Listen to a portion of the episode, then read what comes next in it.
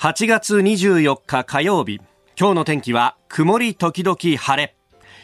日本放送飯田浩二の OK 工事アップ。朝6時を過ぎました。おはようございます。日本放送アナウンサーの飯田浩二です。おはようございます。日本放送アナウンサーの新業一華です。日本放送飯田浩二の OK 工事アップ。この後8時まで生放送ですえー、8月24日、いよいよ今日パラリンピック開幕とい。うことになります。はい、まあ、それをですね、記念する形で、今日はお昼の、お昼過ぎですね、2時ですか、えー、我が、あ航空自衛隊の、我が、我が、我がというかね、えー、航空自衛隊の、まあ、アクロバット飛行チーム、えー、ブルーインパルス、えー、そのですねジェット戦闘練習機 T4 これがですね日本の東京の空を飛んでいくということであります。まああのー、ねもともとこのえアクロバットチームっていうのは各国に、まあ、特にね、え軍事大国と呼ばれるようなところにはあって、はい、えアメリカではブルーエンジェルスというね、え飛行チームがあり、えそして記憶に新しいところでは、あの、フランスのアクロバット飛行チーム、えパトルイユ・ド・フランスというね、えパトルイユっていうのはフランス語で変態というものを意味するもんですけど、まあ、あの、フランスを代表するフランス変態であるという、このアクロバットチームがですね、あの、閉会式の映像で記憶に新しい方もいらっしゃると思いますが、えー、パリの上空を飛んで、そしてエッフェル塔の周りをですね、えー、戦闘機がぐわーっとこう編隊を組んで飛んでいくんですが、えー、そこでカラースモークで出したのがですね、えー、フランスの国旗の色であった、えーえー、青と白と、そして赤と、いう色で、えー、飛んでいったと。まあ、自意識が高いフランスならではのカラースモークを出すなという感じがありましたけれども、我々日本のですね、えー、ブルーインパルスは、そんな自意識過剰なことはいたしません。はあ、スリーアギトス。あ、そうですね。シッと出すんだよな。はい、そうなんです。えっ、ー、と、青と緑と赤ですね。うん。うんえー、この色をですね、えー、今回本番は、えー、東京の空に飾るのである、はい、ということで、えー、あります。まあ、あの、その辺にも非常に国情というものがね、えー、出るなという感じは、あるわけ、えー、ですけれども、ええ、まあ、あの、そうやってこう、花を添えつつですね、えー、パラリンピック、その、開会式は、えー、予定としては夜になるのかな？はい、夜の8時に、えー、国立競技場で始まるということで、うん、はい。新業さんはもう今日朝これをやって、ええ、で、その後開会式のいや、その前に一回ハッピーの中継に、ちょっと青海の方にですね、あの、取材に行ってその模様をレポートしつつ、いろいろと準備をして、また開会式という感じですよね。ね。えー、今日は長丁場になるね、そうすると、ね、まあ、でも楽しみですね。楽しみだね。なんかもう、いい意味であの、眠ることができないんですよ。興奮しちゃって、ここ最近。時なんかワクワクしちゃって。そうだよね。はい、昨日のあなたとハッピーの中での中継も、もう、すっごい、こう、圧がある声だなという感じでね。いや、でも、あれは、まあ確かにその気持ちが高揚しているのもありましたし、うん、その中継で使っていた場所のセミの鳴き声がすごくて。あ、もうそれに負けちゃいけないと。セミに負けちゃいけないと思って、このセミの声を絶対マイクに入れないと思って、張り切って声を出したら、大きすぎたみたいで、後で技術の人にちょっと大きいよって言われて、すいません みたいな、ごめんなさいっていう。なるほど。はい、まあ、気持ちはそうなるよね。ええ、乗ってくるよね。乗ってくるんですよ。ね、で、まあ、あの、ニッポン放送様々な番組でね、チャレンジドアスリートであるとか、あの、鈴木亮平さんの、はい、えー、 Going Up。Going Up であるとか、まあね、えー、おのの番組修行さんも、案にようにいろいろ協力している部分がありますが、すね、えー、いろんな形でこう取り上げてまいりました。で、あのそれがやっぱり根付いてる部分あるなという嬉しいメールが届いたんですが、えー、静岡吉田町からですね、かなちゃんさん、えー、初めてメールしますと、えー、通勤中ラジコで日本放送聞いてますと、えー、今日からパラリンピック開催されます。まあ、いろんな意見ありますけれども、パラリンピックの放送をずっと聞いてるんですと、えー、ブラインドサッカーなど耳が頼りの方々の感覚、気持ちは、えー、視覚ではなく聴覚であるラジオが一番伝わると思います。えー、私は日本放送のパラリンピックの放送、まあ、あの、パラスポーツに関するね、はい、放送を聞いて、えー、パラリンピックの魅力、選手の凄さ細かく教えてもらえたと思ってます、えー、今回の東京大会の放送大変楽しみにしています。さらに魅力を伝えるために頑張ってください。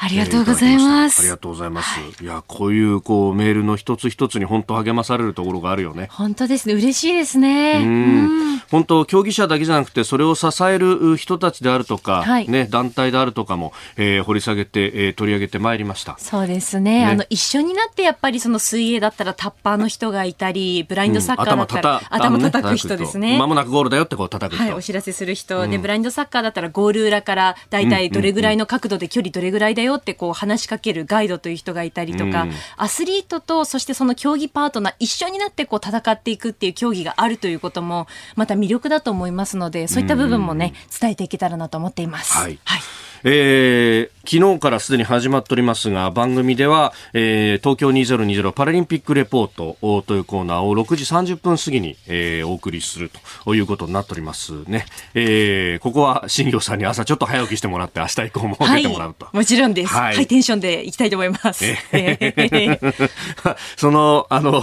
新業がだんだん疲れていく様子っていうのもひょっとすると、えー、ええー、これも裏の楽しみになるかもしれませんけれども。いやもう絶対疲れないですよもう。いやいや走り切りますからもう。あの大泉だって疲れたぞ、オリンピックの時は。いや、大丈夫ですよ。いけるいける。いけるいける。はい。無理せず。はい、頑張ります。今日もよろしくお願いします。お願いします。あなたの声を届けます。リスナーズオピニオン。この OK 工事アップはリスナーのあなた、コメンテーター、私、田新行アナウンサー、番組スタッフみんなで作り上げるニュース番組です。ぜひメール、ツイッターお寄せください。えー、今日のコメンテーターは地政学戦略学者奥山正史さんです、えー、7時前からご登場となります、えー、6時30分過ぎには東京2020パラリンピックレポート。そしてあのー辛坊治郎さんの船がですね、はい、刻一刻と日本に近づいてきているということで、ええあのー、そろそろひょっとしたら入港なんじゃないかということもあるんでですね、まあその辺の模様はこの番組の中でも随時、はい、お届けしていこうと。まあといってもあのー、入港準備で辛坊さんいろいろ忙しいと思いますんで、でね、むしろ入港するところに、はい、えー、レポーターが控えているということで、あの夕方の番組の鍋谷さんが、ね、いらっしゃいますんで、はい、えー、ちょっと様子だとか、まあまだ見えないかもしれないですけど。そうですね。はい、その辺も、えー、伝えていこうと思っております。えー、7時台取り上げるニュースですが、まずはあ新型コロナについて国と東京都が都内の全医療機関に対して協力要請を出したというニュース、えー、それからアフガニスタンカブール空港で銃撃戦、まあ、先ほど新業アナウンサーニュースにありましたけれども、はい、えー、航空自衛隊輸送機の派遣というものがありましたけれども現地の様子が少しずつ変わりつつあるというところえー、そして、台湾では独自開発のワクチンが運用開始されました、えー、そしてニュースキーワード6時30分頃はあ菅総理総裁選出馬を改めて、えー、昨日明言をしております、えー、もちろん横浜市長選挙の敗北を受けてというところです、えー、さらにスクープアップのゾーン7時40分過ぎ中国の海軍世界一は真っ赤な嘘という分析についても聞いていきましょうここが気になるのコーナーです。スタジオ長官各紙入ってまいりました。えー、後ほど7時頭にお送りしますが、国と東京都が病床確保を、えー、東京都内のね、えー、病院、す、え、べ、ての医療機関に対して要請をしたということ。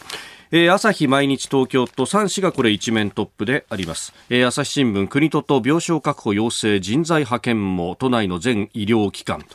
えー、それからあ毎日新聞も国初の病床確保要請。一般医療制限都内病院にコロナ対策。えー、東京新聞も都内最大限受け入れを国病床確保初要請ということであります。まあ、これあの従わないところはあ医療機関名の公表もできるという、えーまあ、感染症法の、ね、改正が今年のえー、2月にありまして、まあ、そこでこうできるようになったものの一つということであります。で、合わせて緊急事態宣言も拡大で調整というようなことも出てきております。北海道や東海3県を想定して明日にも判断と、えー、いうことで、えー、25日にも決定ということであります。また、あリーク記事が出てきていると、公園で相場感作ってっていう、まあ、キューラーの方法が続いてますけれども、うん、その先のね、話までどこまで、えー、毎回会見やってますけれども、なかなかそこが出てこないというようなところがあります。えー、それから読売新聞は医学部定員に感染症枠ということで2023年度の入学者から適用して専門医を育成とうんまあこれがこの先世に出ていくまでっていうのはまだまだかなり時間がかかるというようなこともありますけれどもまあ手を打っていくということのようであります。えー、それからですね、えー、気になるところの記事なんですけれども、うん産経新聞は社会面に載せておりましたが、あの、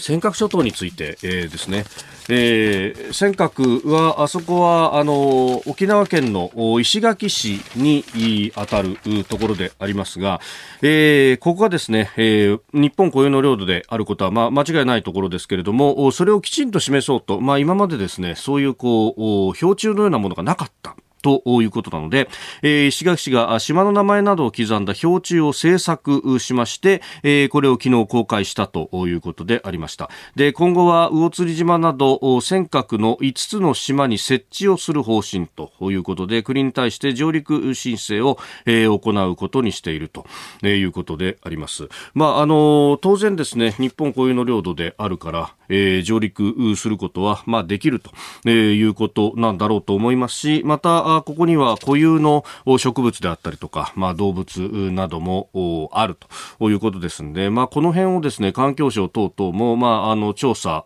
することも必要ですし、あるいは、あの、今、この島というものは国が持っているということになってますんで、まあ、そうすると、税金の支払い等々も計算をしなければならないんだけれども、それも、あの、上陸ができないのでなかなか難しいということが言われていて、えー、この辺のための上陸というのも石垣市は、まあ、何度も求めてきていて国から却下されているというようなことも報じられております。まあ、あのこういうですね、えー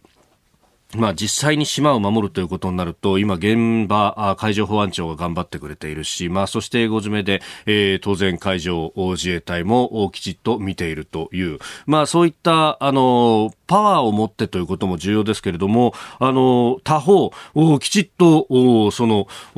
所属というものを示す、行政的なこう手続きであったりとか、それを示す標柱であったりとかですね、あるいはあの、かつて、えー、この番組にメールでね、えー、ご意見で、いただきましたけれども、ポストを設置して、えー、そこに、あの、郵便局の方がきちっとこう行くなりですね、え、するということによって、え、実行支配を示すこともできるしというような、まあ、あの、ある意味、こう、側面からのソフトパワー的なアプローチによって、えー、存在を示すというのは、まあ、様々な方法があるんだということは言われておりますけれども、えー、そこの部分が、じゃあ果たして、えー、最大限やっているのかというところ、折しもですね、えー、自分たちで守るという意思のないところにアメリカ軍は、えー、守りにはいかないのであるということを、まあ、アフガンからの撤退で、えー、くしくも合衆国大統領が演説で、え、表明をしたところでもあります。その努力というものは、まあ、あの、我々、え、一義的にですね、思い起こすのは、え、海保や自衛隊というところになりますが、それだけではないやり方というものがあるということ。まあ、現場からはいろんなアイディアが出てくるな、ということが思われるニュースでもありますし、ここは本気度が問われているということも言うまでもないことだろうと思います。パラリンピックレポート、新業アナウンサーです。さあ今日は？はい。もういよいよ今日東京パラリンピック開幕。ね、夜8時からは開会式迎えますけれども、まあ、その演出もすごく気になりますが、もちろんでも選手の皆さんの入場、見どころの一つですよね。うん、おおそうだよね。はい、うん、あの、そのですね、開会式の見どころ、選手の皆さんについて今日はちょっと紹介したいなと思ってまして、なるほど。あの、今回ですね、オリンピックとパラリンピックの日本選手団は、が、初めて同じデザインの公式服を着用するんです。へあの、統一のデザインになってるんですね、つまりは。あの、開会式の時の服装というのは、オリンピックの時もそうでしたけれども、うんブレザーが白で、んパンツとキュロットが赤で、こう、上下の色使いが、はいはい1964年の大会とはこう逆になってるんですよね。ねで、うん日本をまとうというコンセプトのもと、えー開催国日本代表選手団の爽やかな輝きがテーマになっているんだそうですうん。ですので、この開会式の服装を着て皆さん今日は入場されるということなんですよね。なるほど。うんかっこいいよね、あれね。かっこいいですよね。うん凛々しいですよね。うん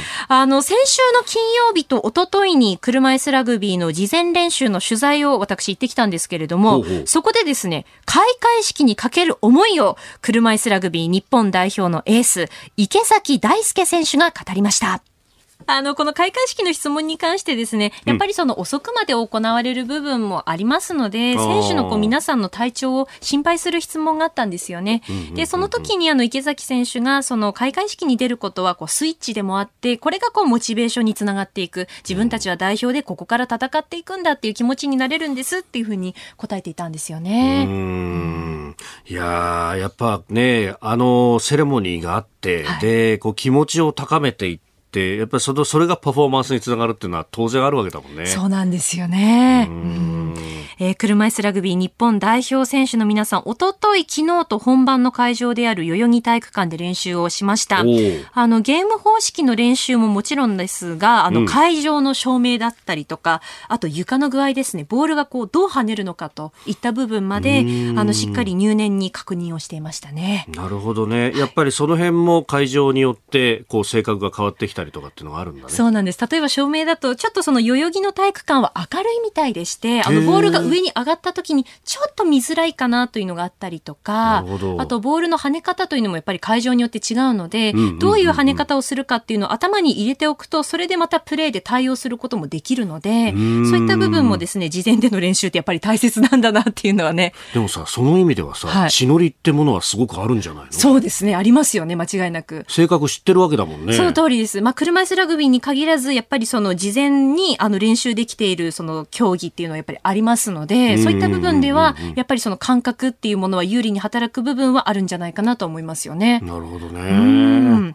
えー東京パラリンピック開会式は、えー夜8時から国立競技場で行われます。各国の選手団のユニフォームも気になるところですよね。そうだねはい。うんえー日本選手団の旗手はトライアスロンの谷真美選手と卓球の岩渕光陽選手が務めます。はい。えー以上、東京2020パラリンピックレポートでした。明日からは、というか今日のね、はいえーこの後からは、えー、新業アナウンサーは、えーパラリンピックのお取材に専念ということで、まあ、この番組のアシスタントに関しては、えー別のアナウンサーにね、はいえー日替わりでえーお願いをしますけれども、このお6時30分のパラリンピックレポートには毎日登場いただきますんで。その通りです。人使い悪くて申し訳ないいや、けれども。とんでもないです。むしろすごく嬉しいので。頑張ってね。はい、頑張ります。はい。さあ、今朝のコメンテーターは、地政学戦略学者の奥山正史さんです。おはようございます。おはようございます。おはようございます。よろしくお願いします。えー毎回ご出演のたびにですね、ああ、そうだった、ヒロさん、これ、あの、プレゼントで本をって言って、はい。えーエンディングでご紹介することが多かった。んですが、す今日はですね、はい。あのーすでにいただいておりまして、はい。お願いします。しかも、オルトワックの日本改造論と、はい。う、えーあの、戦略学者のおウルエエドワード・ルトワックさんの、は本を奥山さんが、えー訳したとはい。いうもんでございます。こちらを5人の方にプレゼント。はい。これ、飛鳥新社から出てますけれども、はい結構本屋さんの目立つところに置いてあることが多いですよね。あありがとうございます。おかげさまで。はい。あの、去年出た本なんですけど、ええはいえ。えあの、じ内容はかなり、あの、刺激的で、いつもの通りに、はい。あうんの、面白く仕上がってますので、ええぜひ視聴者の皆さんにはい。お楽しみいただければと思っております。この日本の周りの、はいこう風雲波高しという時期にこそ、そうです。まず読んでおいて戦略思考とええいうものはどういうものなのかというのをうん彼のエッセンスを学んでいただきたいと。はいはい。ええということです。えーそして、まあ、あの、対中国というところで言うと、今日もね、はいえーニュースが出てきたりなんかもしますんで、えー一つ、うー8時までよろしくお願いいたします。よろしくお願いします。ここでポッドキャスト YouTube でお聞きのあなたにお知らせですラジオ局日本放送飯田浩司の OK コージーアップ。週末増刊号を毎週土曜日の午後に配信しています。1週間のニュースの振り返りそしてこれからのニュースの予定。さらにトレーダーで株ブロガーのひなさんが今週の株式市場のまとめと来週の見通しについてお送りします。そして今月から新たにスタート。サラインベストメントサービス代表の北川博文さんにこれからの投資に役立つ情報を伺います。ぜひ週末もチェックしてください。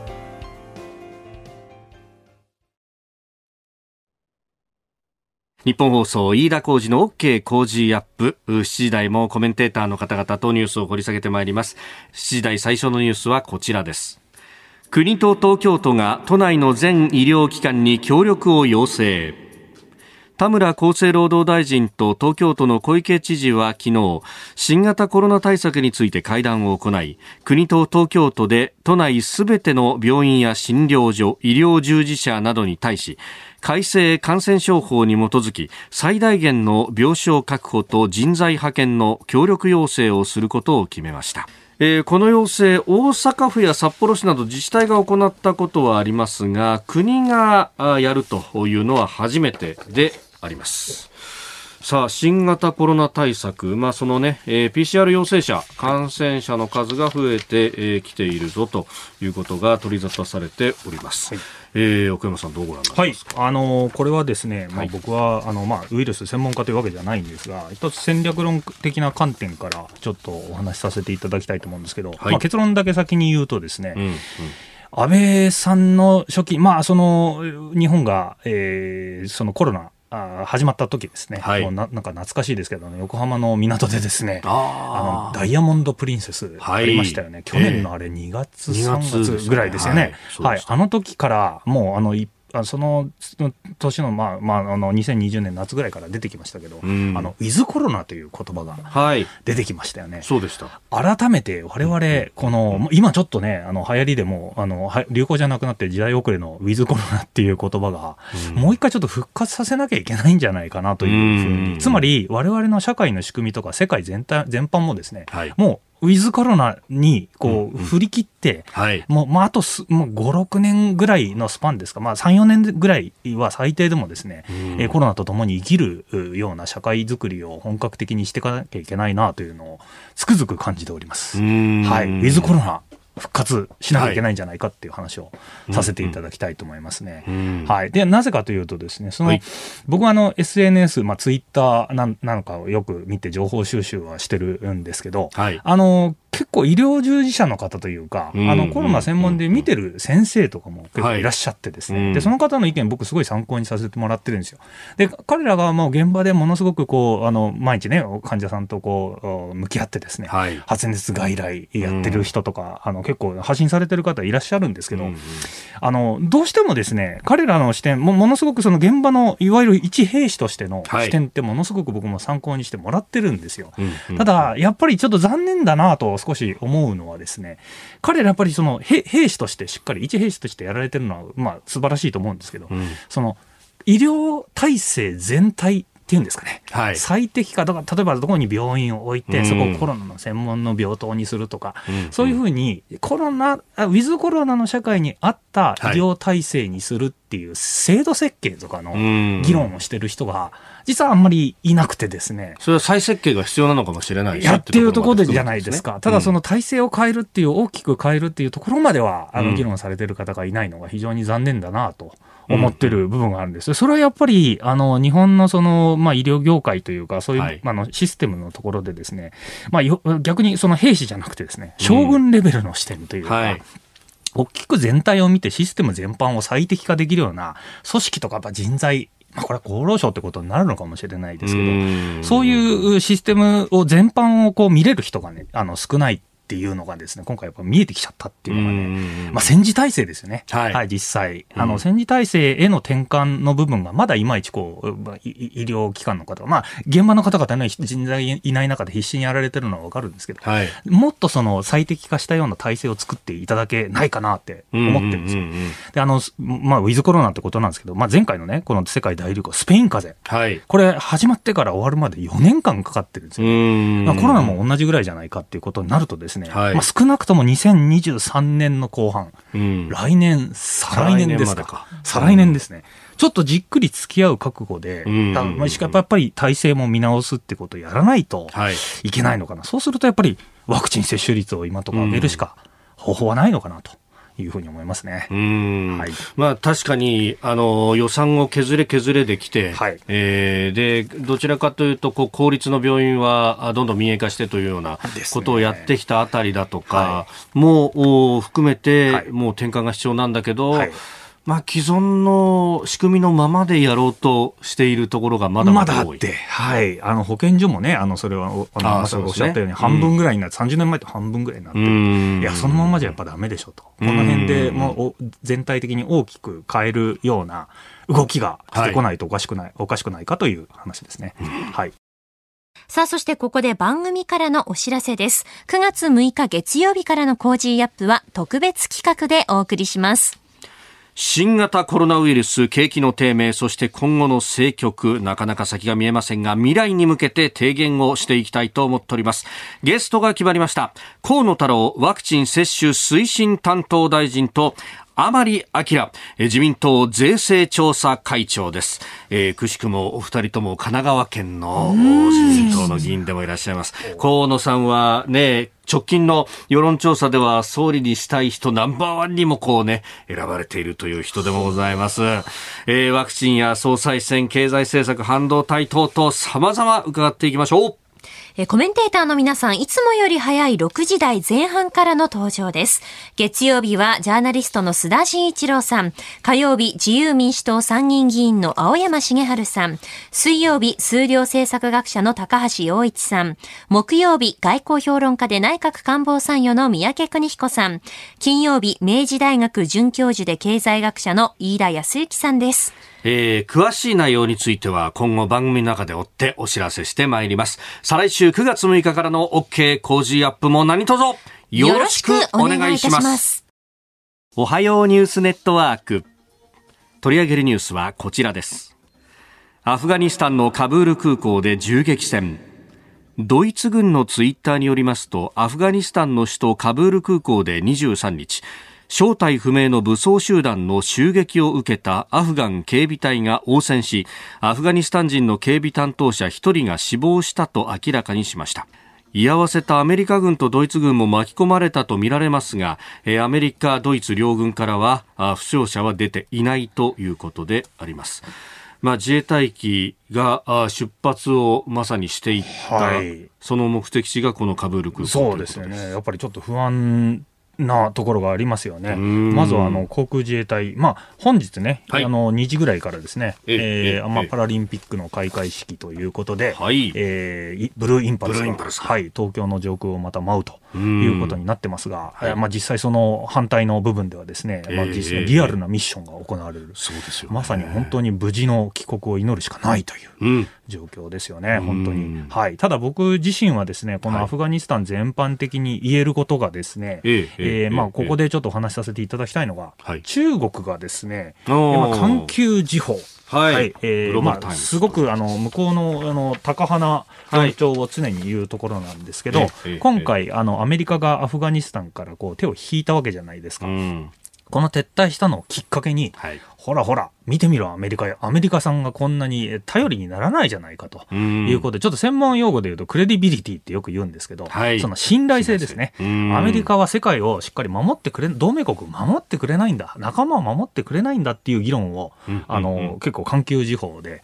しかもこれ、あの、社説ですね、いわゆる。はいエディトリアルとええいうところで、まあ、うん英語版なんですけど、出してるということじゃないですか。結構これ、あの、アフガン撤退で、はいタリバンが、あの、カブールを落とした直後ぐらいに、そうですね。ほら、はい台湾見てみろ、はいという形で、ですね出してますよね。8月16日の、まあ、こっちの時間なんで、ほぼあの日本でいうところの8、えー9時、9時45分だから1時間遅れてるんで、まあ、こちらでいうところの10時45分、まあ、もうその夜ですね。夜はい。あの、おー1日置いて、その夜にもう書いたとはい。いうことなので、アメリカがもう全然頼りにならないぞ、ほら見てみろとうん。いうことで、まあ、危機としてこういうあの論文をあの、まあ、出してるわけですね、彼らは。はい。アメリカはもう頼りにならんと。でただ僕はですねあのこの全般的な東アジアの状況とやっぱアフガニスタン違うぞと、はい。アメリカのまだ世界に対するあのコミットメントのですねあの信頼性、まだ崩れないよという理由をちょっと3つおせご説明ちょっとさせていただきたいと思ってるんですよ。はいまあアメリカ、まあタリあのアフガニスタンから引きましたけど、ええ東アジアからそうそううまく引かないだろうそんなに簡単にという話ですね。まず理由のその1なんですけど、はい。アフガニスタンとうん東アジアの状況ってやっぱ違うじゃないですか。違う。全然うん。はい。まず、そもそもアフガニスタンって、その、ほとんどね、あの、うん国家が機能してななくて、うんまあ、NATO とアメリカと、はいっていうところが、まあ、無理やり支えて、はいなんとか機能してたんだけど、汚職もひどかったしっていうところもあるわけじゃないですか。うんはい。ただ、こちらは日本、日本も含めてなんですけど、まあ、はい韓国も、まあ、台湾も含めてなんですけど、え民主制度もありますえし、うんえー選挙もやってます、国民もまとまってるし、実際、あのーね、あの軍隊もしっかり、まあ、機能してると、うんはい、もちろん単独ではあのあの中国がもう本気で侵攻してきたりとかすると、単独ではなかなかその防ぐっていうのは難しいかもしれないんですけど、はい。自助努力をしてる国々ばっかりじゃないですか、うんアフガニスタンのその軍隊のようにですねいきなりあのこういなくなってしまうというか、はい。消えてしまうという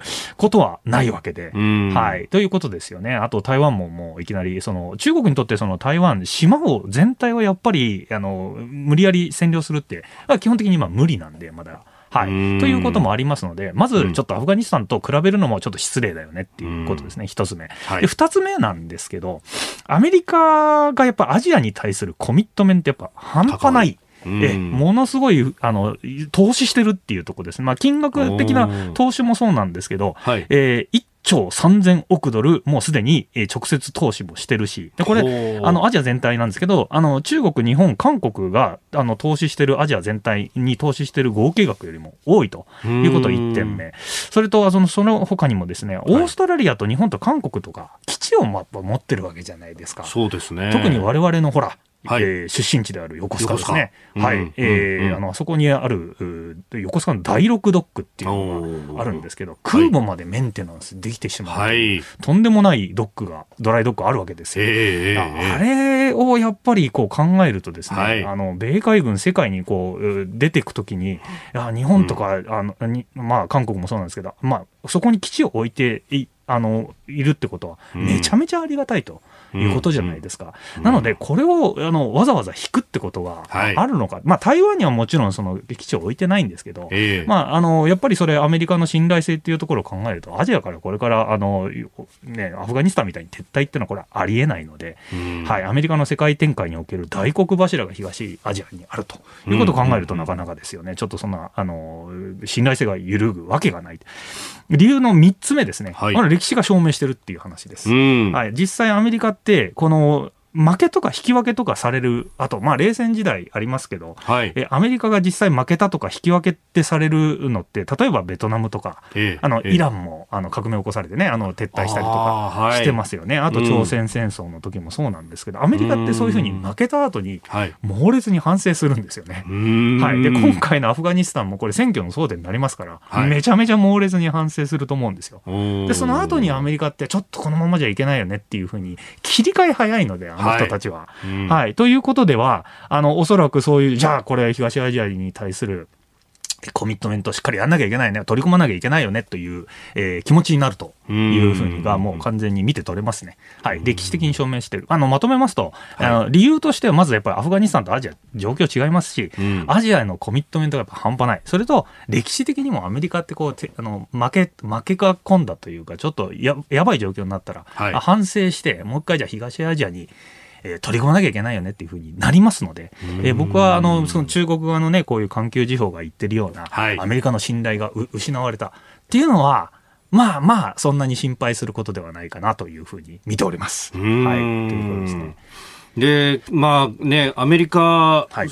のとの信頼感というところで、ええ。まあ、その、それこそね、えー自分から守ろうとする、はい。う自助努力をしていないところは救わないんだっていう、はい。こう、ね、それはもう当然ですよね、うんはい、あのアフガニスタンの場合は、もちろん自助努力と思わ 思われてた人たちが、はい。もう全員じ、実際、自助努力してなかったたということですね、はい。やっぱりそこに対する、そのアフガニスタン一つの国として、われわれ守っていくんだっていう、現地の人がやっぱりいないと、うん。なかなか厳しい、で日本の場合も完全にありますし。はい。えー韓国もそれなりにある。で、台湾なんかもかなりそういう意味で、台湾人だってアイデンティティが、今もう6割、7割の人がね。あの、台湾人であると、私は、我々は本土の人間と違うんだっていうことをやっぱり言い始めて、意識がやっぱ高まってるっていうところは、これ、あの、なかなかそれを打ち、あの、中国側が打ち崩していいくのはやっぱり厳しいんじゃないかって。うんはい。まあ、日本は、まあ、これから、あの、おそらく防衛費増額みたいな形になってですね、はい。はい、あの、しっかり戦って、戦う姿勢を、こう、まあ、えまあ、戦いたくはないですけど、うん。あの、準備していくことになりますので、うん。あの、その点は、言うと、アフガニスタンと比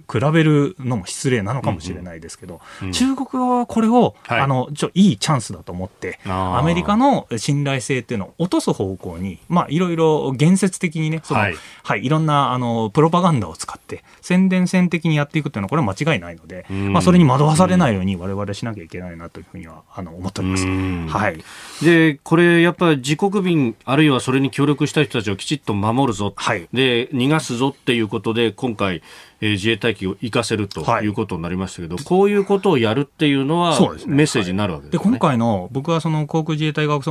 うとされるそのえー法人救出はいとい。う部分もなんですけど、ええ。今回、僕は金星だなと思ってるのはですね、えー日本の、えーこうい飛行機、まあ、いあの航空機行きますけど、はい。はい輸送機であのアフガニスタンに、アフガニスタン現地人ですね、はい、あの職員も一緒に連れて帰るって今言ってるんですよ。ええ。まあ、実際日本に、あのあの日本にあの難民にななってこう入ってくるのかわからないですけど、うん。それを助けるっていうことをやってるっていうのはですね、これ日本はすごいこと、アメリカなんかは結構切り捨てちゃってる部分があるんですけど、うん。あの日本大使館とか日本職員として働いてくれた人たちをですね、今回あの一応連れて帰るというふうに言ってるんで、ここは人道的な観点でも日本はすごいことを結構思い切ってやってるなという点がですね、僕非常に喜ばしいことなのかな。菅政権結構これはあの実はプラスポイントになるんじゃないかというふうに思ってます。うんはいうん日本国内よりも、これは国際的な評価が高い。高い、高いと思いますね。はい。あの、現地の人はやっぱ切り、まあアメリカの場合どうしてもね、切り捨てるっていうのは、まあ損切りをうまくできたっていう点では素晴らしい、素晴らしいというか、あの、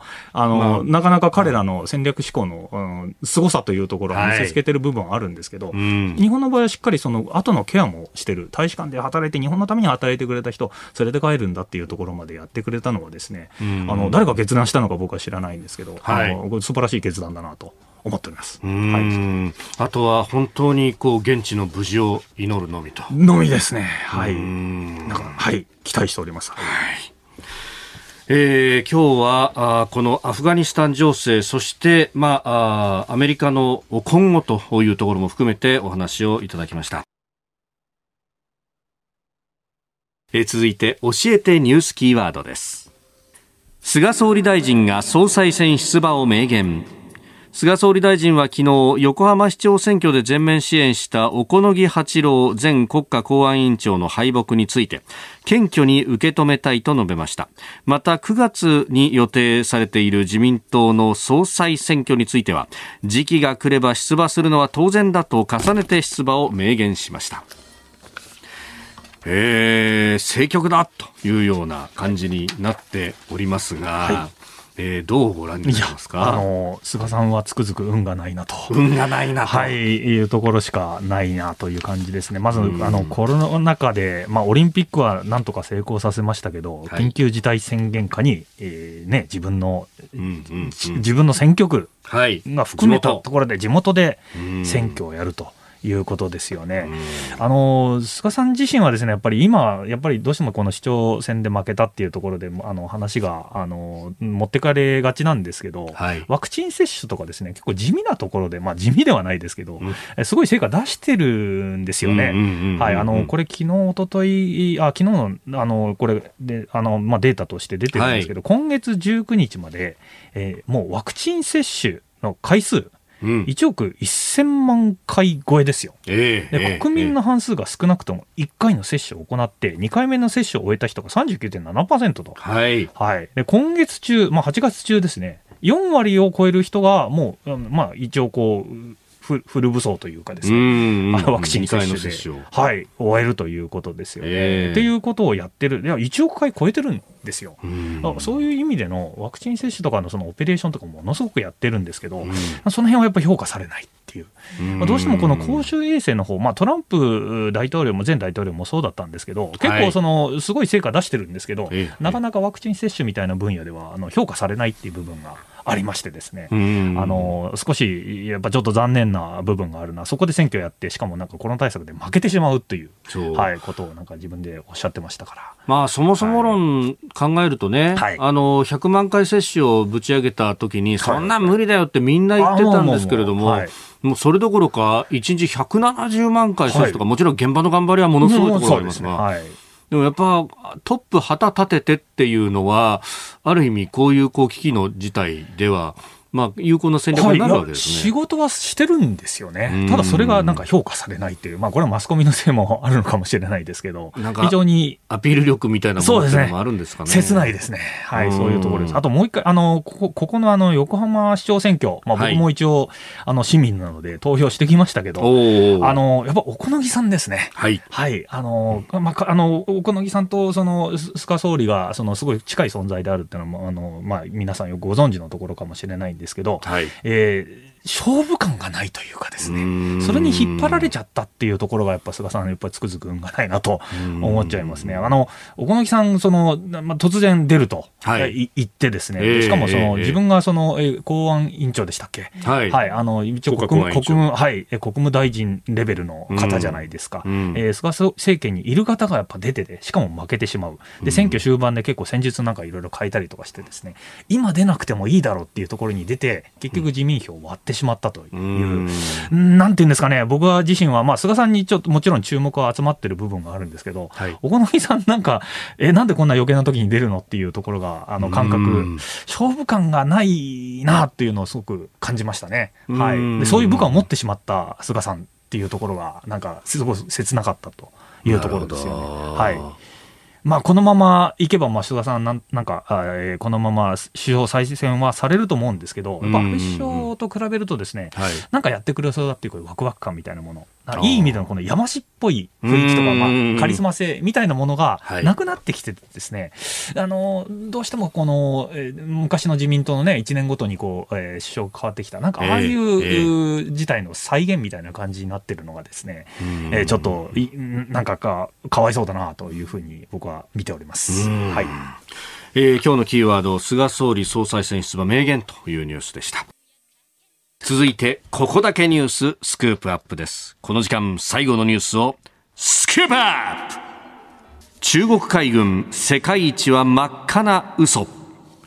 先月、文春新書から発売されたラストエンペラー習近平。えーこの本は戦略国際問題研究所上級顧問のエドワード・ルトワック氏が書かれ、えー今日のコメンテーター、奥山正史さんが日本語訳をされています。この本を元にしまして、大国になるほど弱くなるという中国海軍のパラドックスに迫ってまいります。ルトワックさんとはい。奥山さん、長い付き合いですよね。あそうですね、はい、あのそもそもの馴れ初めというのは、2000多分11年ぐらいですかね、来日中の、えールトワックに僕はちょっと、はい。ある会合でお会いしましてですね、えええーあなたのことはよく知ってますと。はい、あのまあ学問的にはですね、こはいの僕が専攻してきた戦略学、戦略研究という分野ではですね、うんやっぱ彼第一人者なんですよ。うんまあ、い生けるレジェンドですね。レジェンドはい。という方だったので、まあ、はい早速話させていただいて、ええあなたの本を翻訳したいと言ったらですね、じゃあええ俺が今から喋るから、温泉にまず来いと。温泉に来いであの温泉大好きなんですよ、あの方。へで、温え。泉でその書き取りをさせられましてですね。でそれを本本にしたっていうのが一つのきっかけですねん。はい。で、そういうのをちょっといろいろえーお付き合いさせていただくとええいうことになってます。はい。で、やっぱりこれだけこう日本を取り巻く環境が波が高くなってきているぞという中で、ええこのルトワックさんの本、はい奥山さんが訳している本というのが非常に注目されるようになってきた。あそうですねあの彼自身は東アジアにも非常にあの知識深い方ではいしてですね、でその状況を彼自身の、えー戦略論ですねうん、を踏まえていろいろこう刺激的なあのアドバイスをしてくれるのでですね、あの非常にこの辺示唆に富むうアドバイスをこう彼が提言をいろいろしてるというのをですね、あの日本政府もお何人か結構聞いてるという話はあの聞いております。うんはい、ということです。はい。で、えっとはい。えー今回は中国海軍に特にフォーカスをしてお話をしていただこえーそうですね。はい。あの、中国海軍、あの、ルトワック自身はですね、まあ、はい海軍という、まあ、あの、今現在、あの、持っている、まあ、世界各国持っている船ですね。海軍の船というものは2種類しか実はなくてですね。2種類しかない。はい。で、あの、ぎあの、一つは、あ普通の、まあ、空母とかそういう水上艦艇っていうんですかね、あの、船なんと、もう一つが潜水艦だと。で、その水上艦艇はすべて、もう、いざ戦争、本当にドンパチ起こったら、あ標的ターゲットでしかないと。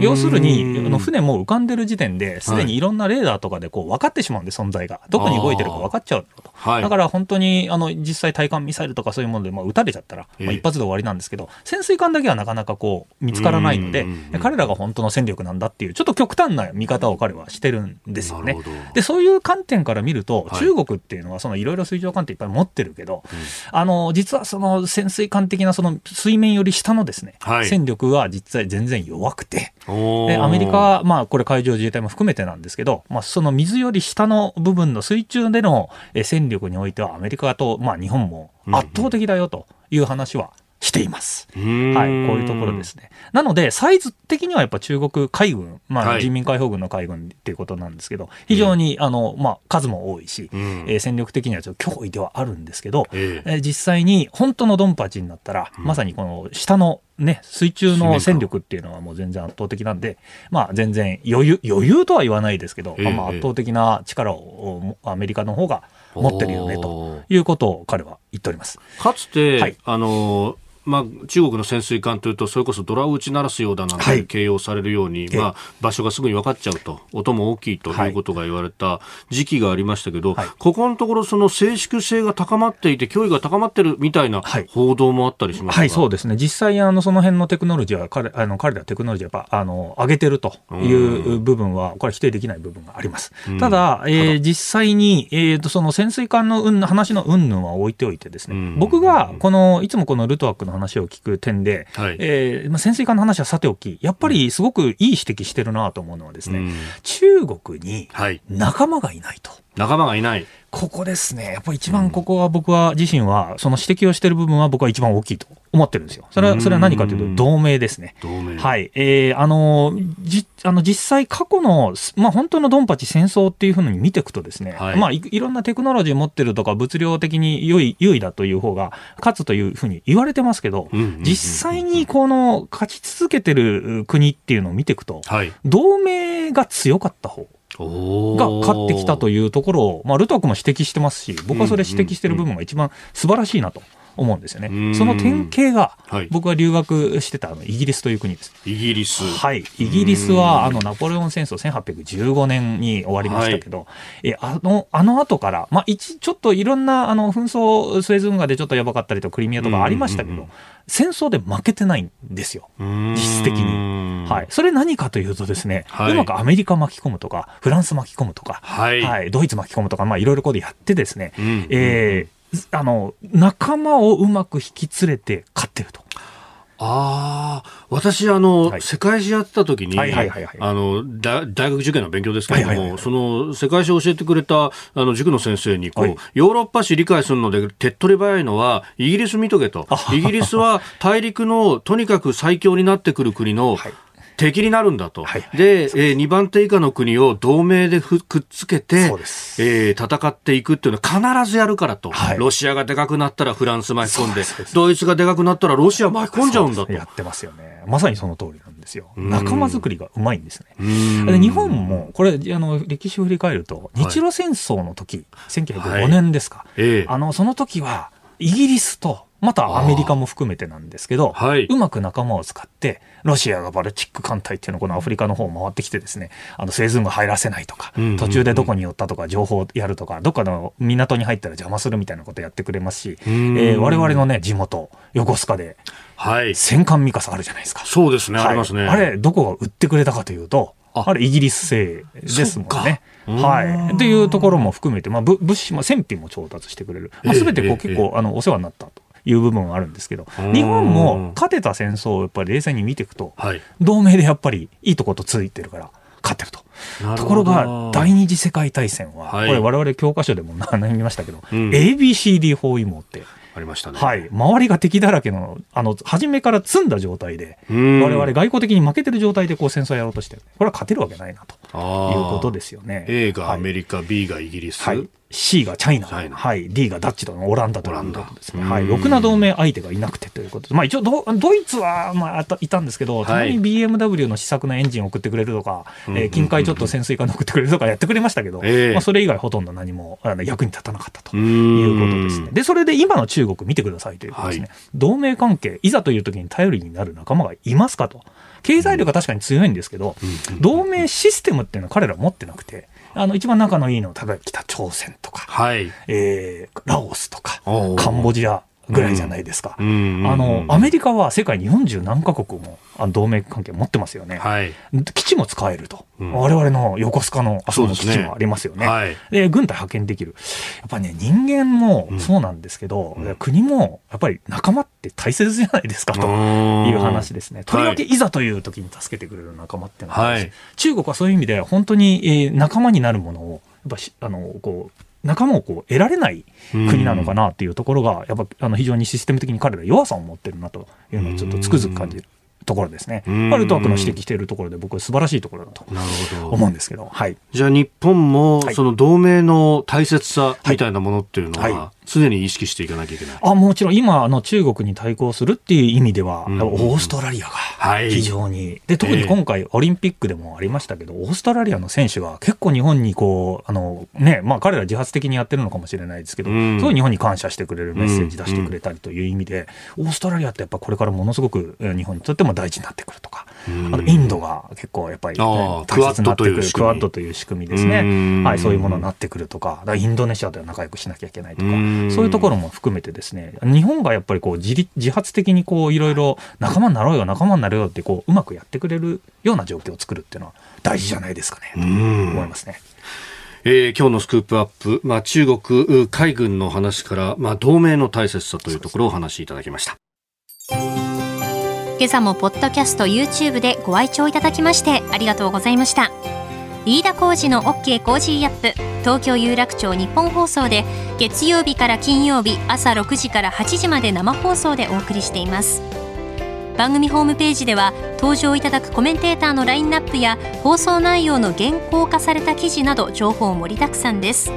また公式ツイッターでも最新情報を配信中。さらにインスタグラムではスタジオで撮影した写真などもアップしています。ぜひチェックしてください。